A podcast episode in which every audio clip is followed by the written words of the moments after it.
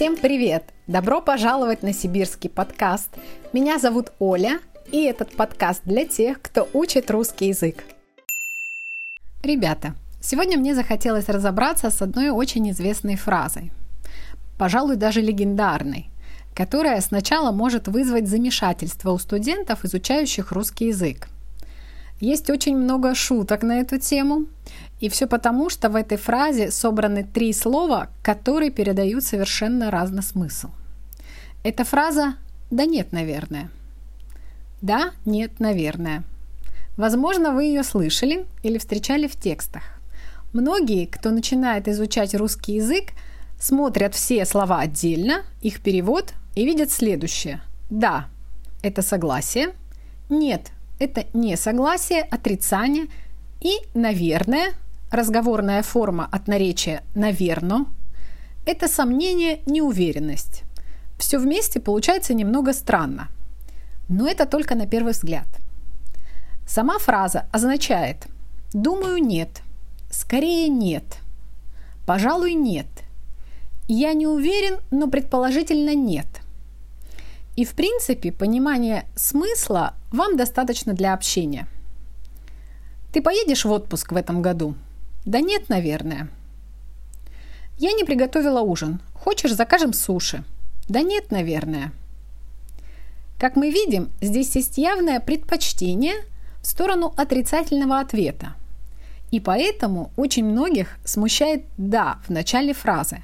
Поэтому с него мы и начнем. «Да» вызывает больше всего вопросов именно потому, что значение у фразы отрицательное – Суть в том, что «да» в русском языке может означать не только согласие. Это его прямое и очевидное значение. Но есть и другие. Например, «да» может означать еще и «но». То есть, когда одна мысль в предложении противопоставляется, противоречит другой. Как правило, «да» в этом значении употребляется в пословицах или поговорках, или в устаревших выражениях. «Мал золотник, да дорог», что означает вещь хоть и небольшая на первый взгляд, незначительная, но ценная. Золотник – это старинная золотая монета на Руси. Можно было бы сказать «мал золотник, но дорог». Или еще одна фраза. «Хотелось бы поесть, да нельзя». То есть «я хочу поесть, но нельзя». Высказывание с «да» в значении «но» можно услышать от людей старшего поколения. Если мы скажем «да» в значении «но» в современной речи, то оно будет звучать немного устаревшим, как будто мы взяли эту фразу из какой-то старой книги. «Да» может быть также использовано в значении «и». Есть такой известный свадебный слоган в России «Совет да любовь». Это пожелание молодым согласия, дружбы и любви в совместной жизни – в этом значении «да» тоже звучит немного устаревшим или характерным для художественных текстов. В повседневной речи его в значении «и» не употребляют. У «да» есть еще и другие значения, но всех их перечислять я не буду, в данном случае они не так важны. Я просто хотела вам показать разные примеры использования «да». И у «да» есть еще одно очень важное значение – это усиление сказанного – и во фразе «да нет, наверное» она употребляется именно в этом смысле. Например, вам задают вопрос, на который вы не знаете ответа и говорите простой нейтральный ответ «не знаю». Но можно сказать по-другому. «Да не знаю я» или «да не знаю». Это будут два разных «не знаю».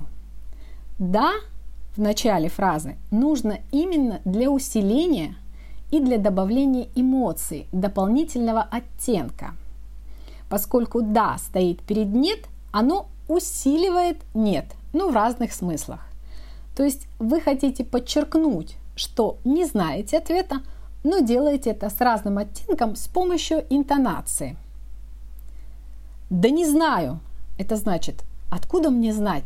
Не спрашивай меня об этом. Мне это не интересно. Я недоволен твоим вопросом. Я раздражен. Или другой пример. Да не знаю. Пожимая плечами. То есть мне как-то не очень важно. что происходит, я спокоен. Я не знаю. Надеюсь, теперь вам стало больше понятно смысл «да» в разных русских выражениях. Поэтому идем дальше. «Нет» во фразе «да нет, наверное» используется в своем прямом значении – отрицание.